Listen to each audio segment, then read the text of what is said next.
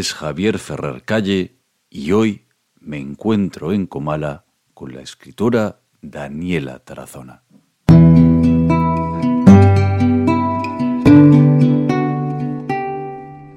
Daniela Tarazona es una escritora mexicana nacida en la Ciudad de México en 1975. A lo largo de su carrera literaria se ha destacado por un estilo narrativo único y la gran habilidad de explorar temas como la identidad, la memoria y las relaciones humanas. Daniela Tarazona estudió literatura latinoamericana en la Universidad Iberoamericana, donde también ha impartido clases.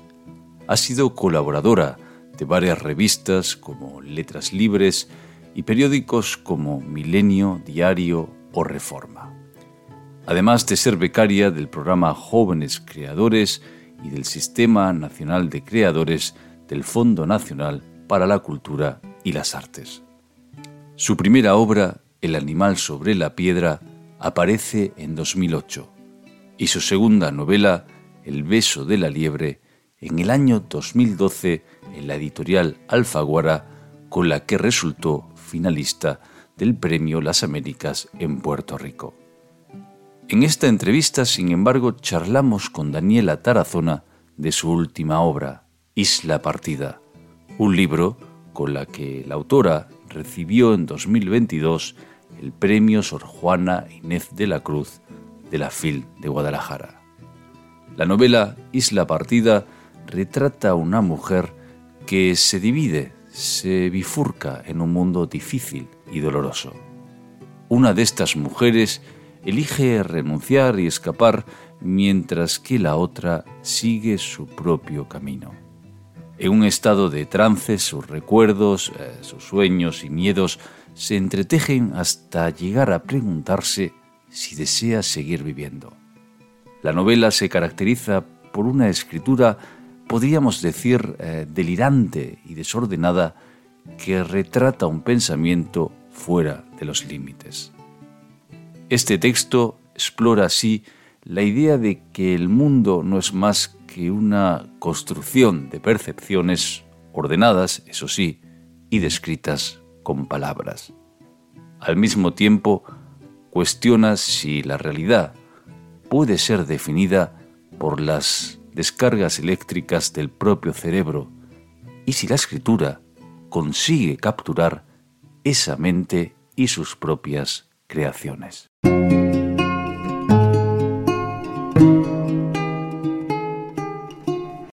¿Qué es eh, Isla Partida o dónde se encuentra o dónde podríamos situar Isla Partida? Bueno, eh, tiene que ver con con el cerebro, ¿no? Eh, principalmente, pero yo creo que esa isla partida sería tal vez como un flujo interior, o sea, tal vez la, la búsqueda de que quien está del otro lado leyendo pueda eh, como complementar o pueda identificarse con ese fluir de esas aguas de esa isla interna, ¿no? Que todos que, tenemos, ¿no? Que nos es común, pero que, que, digamos que también nos diferencia de, los demás, ¿no?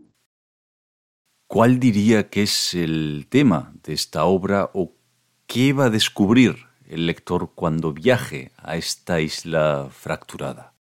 Yo quería em, dar cuenta no solo de una situación emocional y mental sino también de una época, ¿no? O sea, como de un mundo muy descoyuntado como en el que vivimos, en donde encontrar de pronto el sentido eh, de la realidad resulta un trabajo muy, muy arduo y a veces eh, muy frustrante, ¿no? Eh, es un, libro que yo escribí desde la descolocación, pero que también apunta o quiere encontrar cómplices de, esa experiencia, eh, personas que se sientan fuera del lugar, incómodas, que no puedan hallar, digamos, en su realidad o en su cotidianidad, eh, algo que sea, que sea un motivo, que, tenga, que tenga una, motivación como con mucha fuerza, sino más bien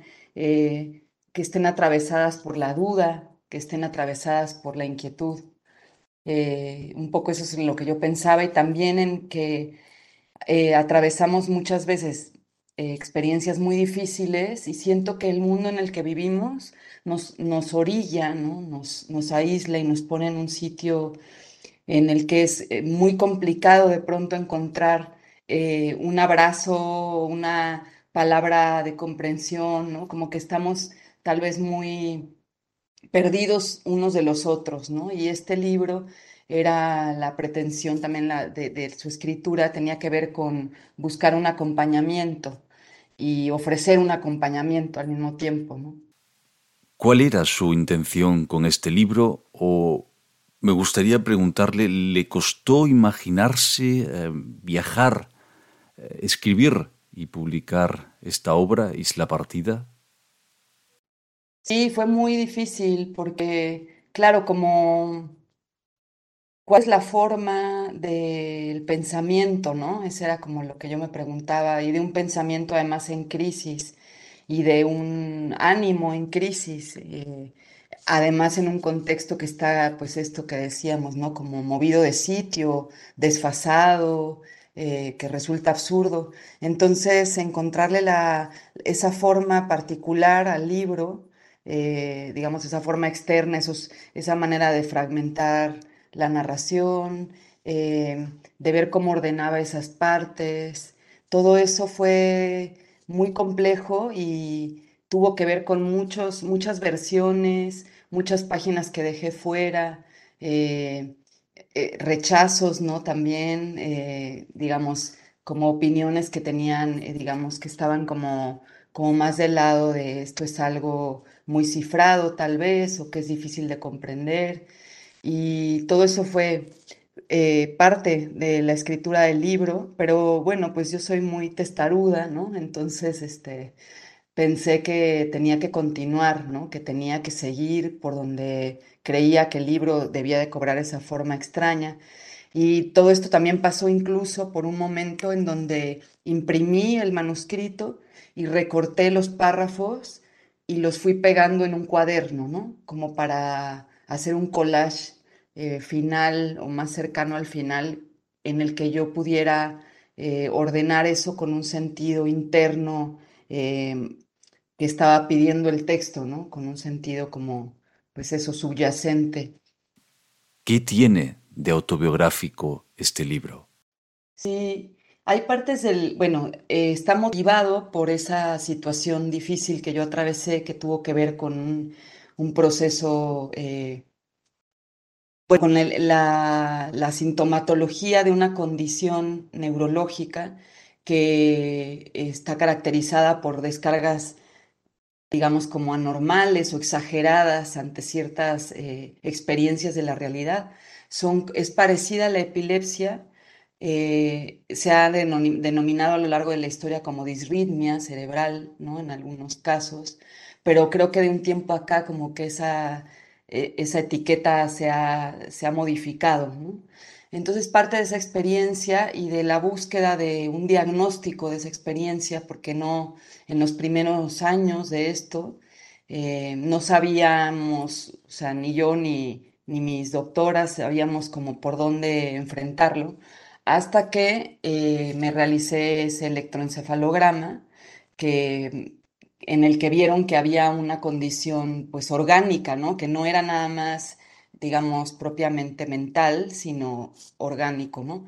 Entonces, eh, todo eso eh, está trasladado a la novela, tanto en un registro como de la experiencia, como de notas que yo hacía cuando tenía estas eh, ideas paranoicas o estas sensaciones delirantes, y hay un traslado de esas notas en algunas partes prácticamente literal, ¿no? Inmediato eh, con poca corrección incluso, eh, como las relaciones, por ejemplo, que hay muy eh, disparatadas, de pronto, por ejemplo, recuerdo entre la idea de que si se recibe un volante publicitario, eso tiene que ver con que los viejos, o sea, como estas relaciones que parecen muy disparatadas, pero también en una idea de una sensación de amenaza muy grande de un mundo que nos espía, que nos controla, que utiliza nuestros datos personales, ¿no? Ya con el paso del tiempo me di cuenta que, que todo esto era eh, una exageración en cierto sentido, pero también me di cuenta que, y fui, fui encontrando muchos textos, no sé, pienso eh, en uno de Boris Groys, ¿no? Pienso en Bill Shulhan, ¿no? En, otros, en otro tipo de filósofos que han eh, revisado todas estas ideas con respecto al uso de Internet y de todas estas herramientas. Y entonces, con el paso del tiempo, encontré que, había en todo eso como muchas luces de verdad, de, cosas verdaderas, que a mí me producían en esa época mucha angustia. Y todo esto está pues atravesado, por eso, por eso digo, como por esa... Eh, como por ese prisma que magnifica, ¿no? O que hace ver de una manera más cruda, Esto que, que vivimos.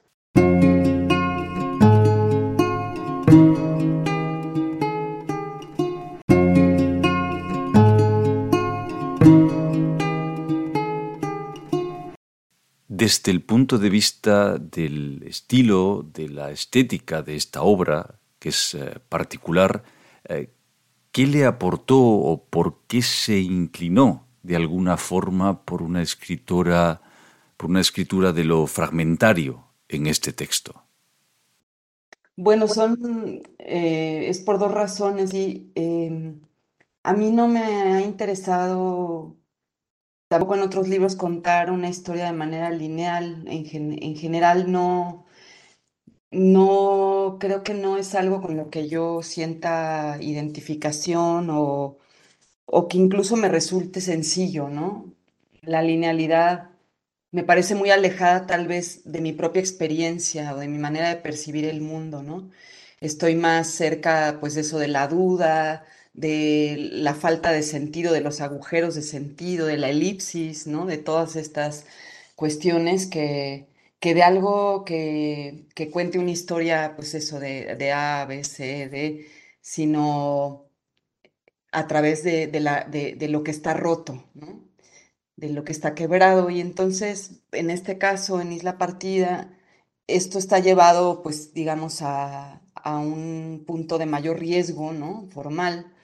Y a mí me interesaba darle pues sí, a, esa, a, esa, ese pensamiento entrecortado, desordenado, eh, en crisis, una forma que tuviera también todas esas eh, facetas, ¿no?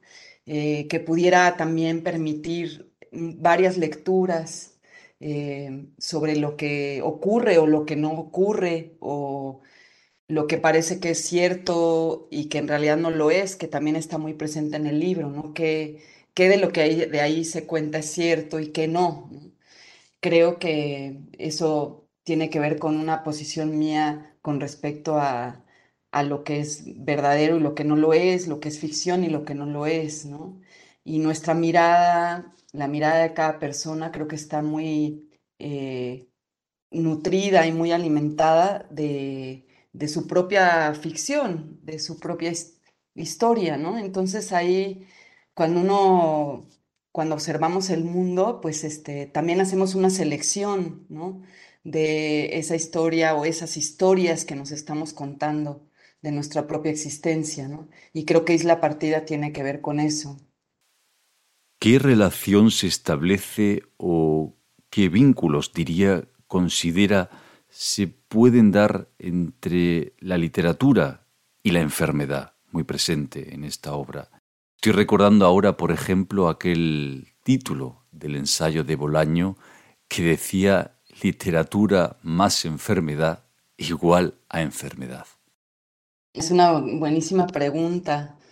Mm, es que creo que la enfermedad es, es parte también de la, la salud, o sea, parece absurdo lo que digo, ¿no? Pero la enfermedad, como los sueños, por ejemplo, las pesadillas, también nos hacen estar mejor o o aprovechar de otra manera o eh, vivir con mayor intensidad eh, los momentos en los que no estamos padeciendo algo, ¿no? Entonces, eh, en ese sentido, la literatura para mí es una enfermedad que me permite escapar, puede ser, ¿no? Que me permite eh, sustraer todo eso que del mundo me, aturde, me molesta, y es una escapatoria, una especie de túnel eh, que, me, que me cura o que me hace sentir más aliviada sobre lo que del mundo me enferma o me molesta, ¿no?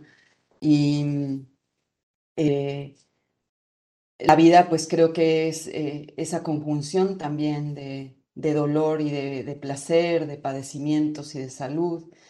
Y pues como la muerte, la enfermedad también es, es parte de la existencia, ¿no?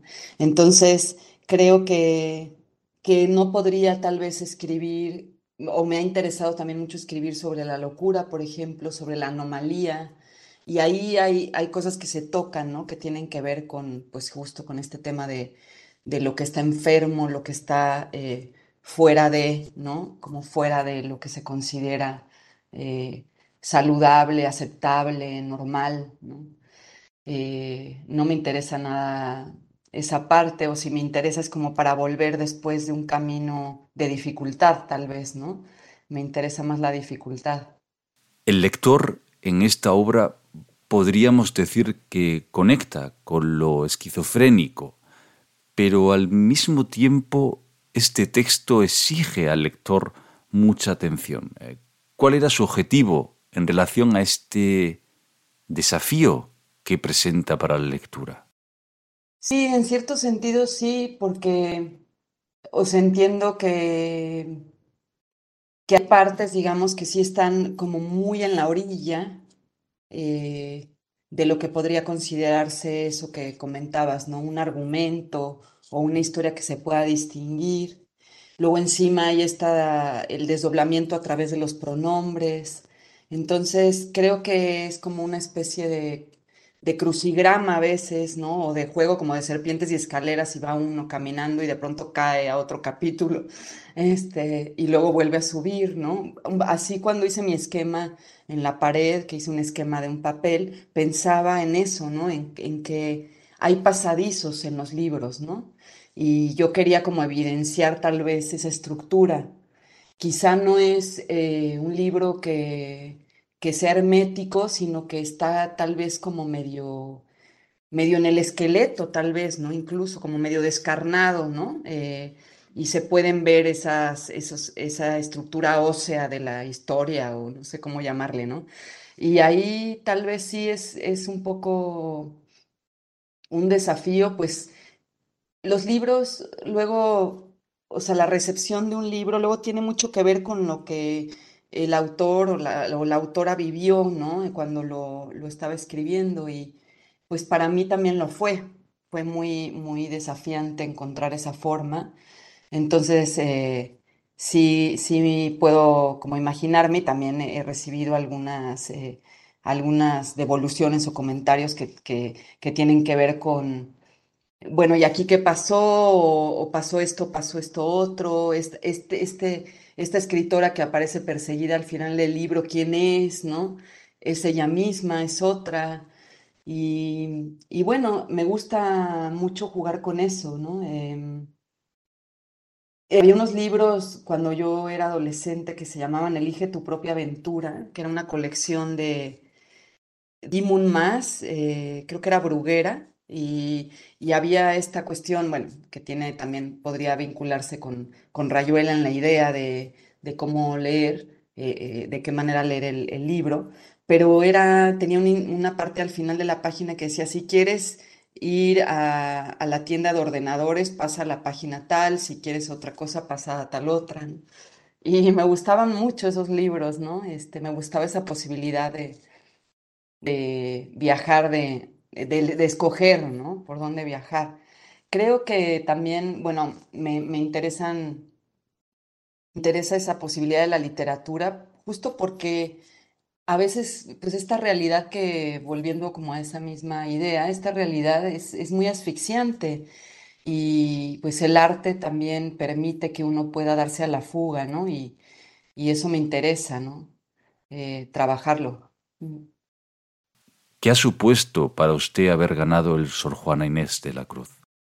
Bueno, una emoción enorme. Em, hace muchos años estuve en una ceremonia del Sor Juana de Cristina Rivera Garza en la Feria Libre de Guadalajara y recuerdo que la escuchaba ¿no? en, el, el, agradecimiento, el discurso que dio y me imaginaba, soñaba, ¿no? Decía qué maravilla sería poder estar ahí un día, ¿no?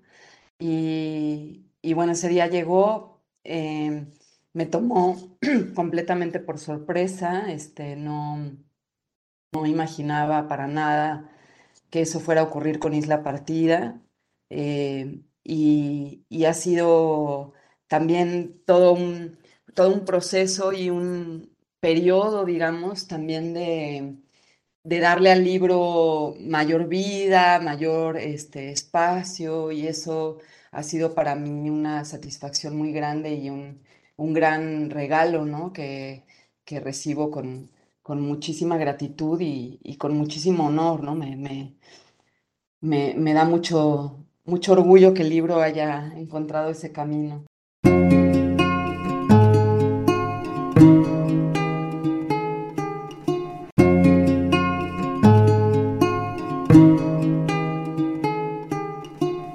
Los últimos años han aparecido otras eh, novelas, otras obras escritas eh, por mujeres con protagonistas también que de algún modo atraviesan crisis e incluso problemas de salud mental. Eh, me gustaría preguntarle, ¿considera que existe una necesidad hoy por romper o una necesidad aún por romper con este estigma de la locura y la mujer? Sí, yo creo que como uno de los, de los temas que, se han tomado eh, en la literatura reciente, digamos, eh, pues como, como los otros temas, también la locura eh, está siendo abordada tal vez desde desde otros, sí, desde otros lugares, ¿no? Creo que hay una necesidad también de, como de, quitarse eh, todas estas estructuras tan rígidas acerca de lo que es una mujer, de cómo vive una, una mujer, cómo podría comportarse un personaje en una situación determinada, como de todas estas como pues sí, como arneses, ¿no? Como eh, eh, eh, corsés, ¿no? Cosas que están como determinadas para, para recibir la obra de una escritora, ¿no? Son como prejuicios, preformulaciones y, y, cosas que creo que se están como resquebrajando, ¿no? Desde la literatura escrita por mujeres y en el caso de la locura, eh, sin duda ha sido eh, un tema importantísimo, ¿no? Eh, y volviendo a, por ejemplo, a, la obra de Cristina Rivera Garza, ella tiene su, su primera novela, Nadie me verá llorar, ¿no?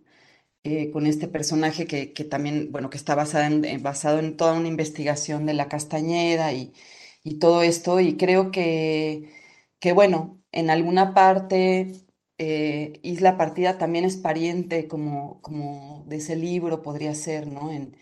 Eh, que yo leí con mucha atención y que, y que pues quiere poner Isla Partida también sobre la mesa, como quitarle esta, condición también como de solemnidad o de vergüenza, ¿no? A, un, a un, trastorno, a una condición, eh, despojar, o sea, ponerlo sobre la mesa para también quitarle ese, esa condición como de, de, algo de lo que uno tendría que, que, apenarse o que vivir en un rincón en soledad, ¿no?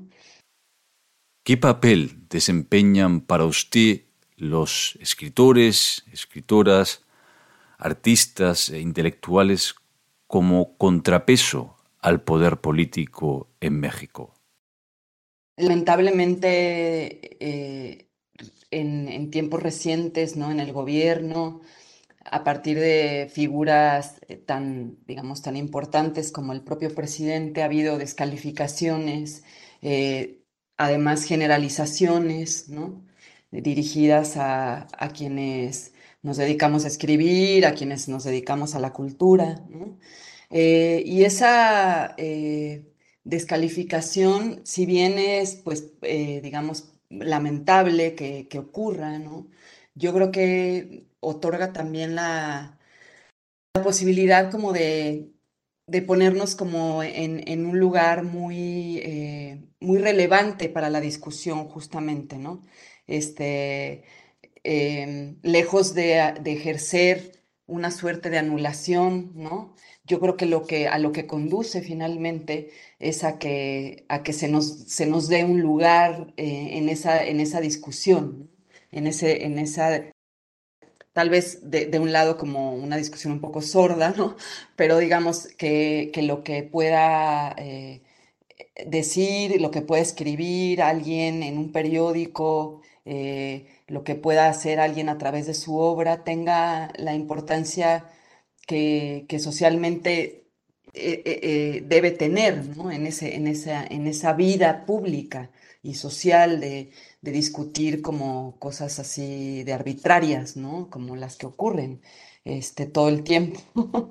Entonces, creo que hay un trabajo muy grande, digamos, eh, yo personalmente no, no, tengo como una actividad, eh, digamos, muy, muy visible tal vez, ¿no? En estas cuestiones políticas de México, pero sí a través de las colaboraciones que hago en, publicaciones periódicas, trato continuamente como de, de, ser crítica y de dejar bien por sentado lo que me parece que, que, que no puede seguir ocurriendo, ¿no?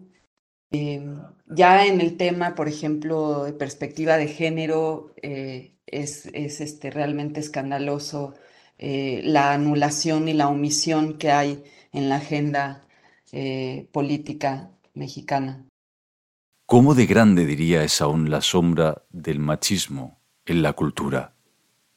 Es tremendo. Em, ha cambiado bastante, pero desde luego falta muchísimo eh, por hacer. Eh, cuando yo empecé a publicar, que fue en el 2002, que hice mi primera colaboración en un periódico, eh, realmente era pues muy extraño encontrar colaboraciones de, otras escritoras.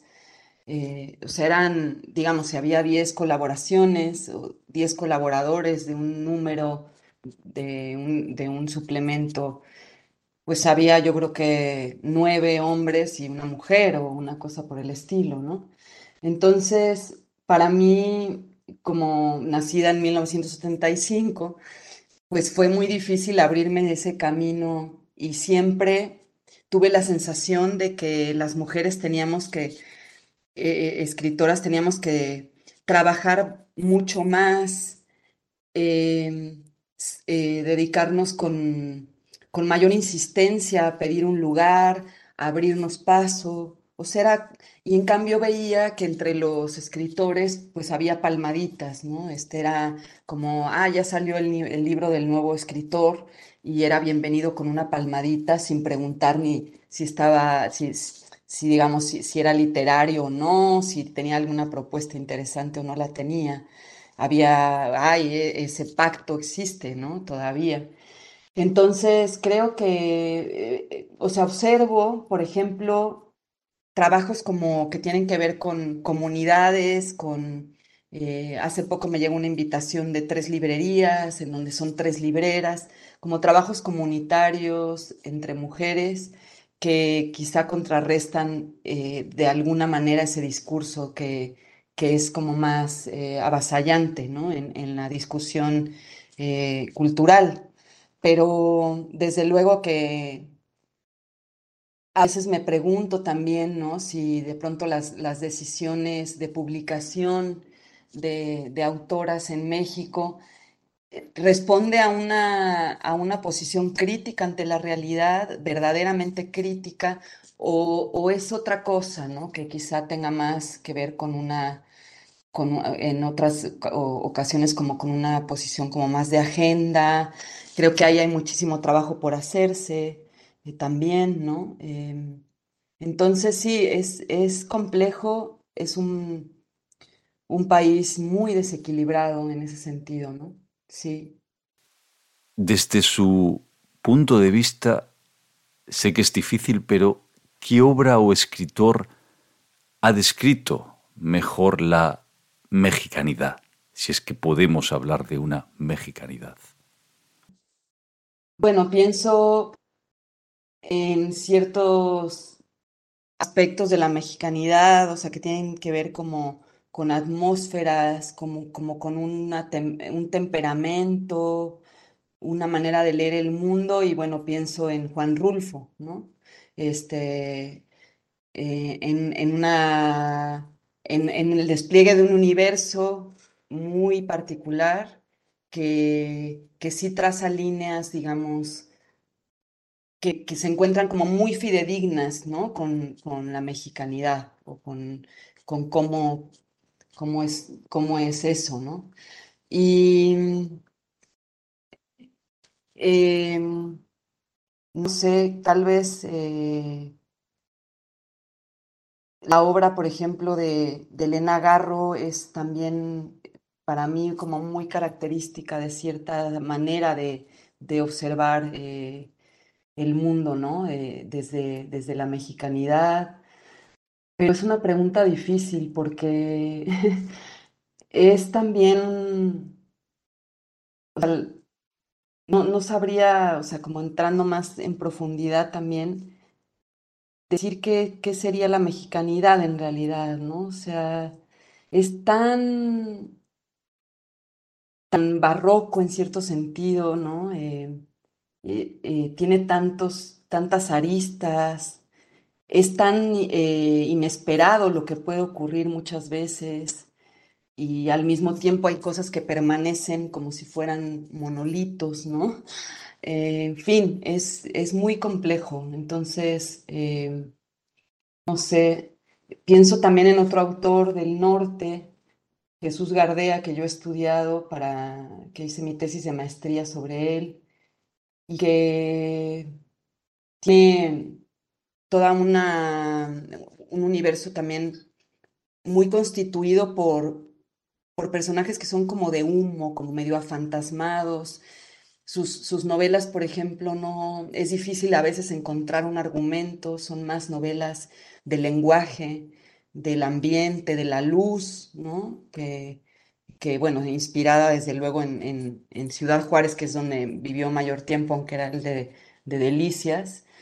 Tal vez por ahí. Eh, y bueno, no sé, eh, es una pregunta difícil, pero creo que hay muchas, muchos aspectos tal vez de, de la mexicanidad que puedan encontrarse pues en, otro, en otros libros, ¿no? En otras obras. De una mexicanidad.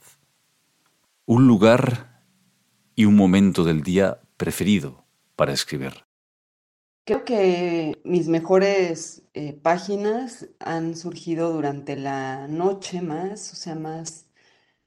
Pero mm, también con el paso del tiempo me he dado cuenta que que en la mañana muy temprano, antes de casi cualquier cosa, eh, la mente tiene una, un estado como, como de mayor serenidad, ¿no? Y entonces hay mayor fluidez, pero eso a veces para mí no necesariamente da como un mejor resultado, ¿no? A veces también el paso del día tiene lo suyo, ¿no? Y hay cosas que, que pueden servir para, para escribir.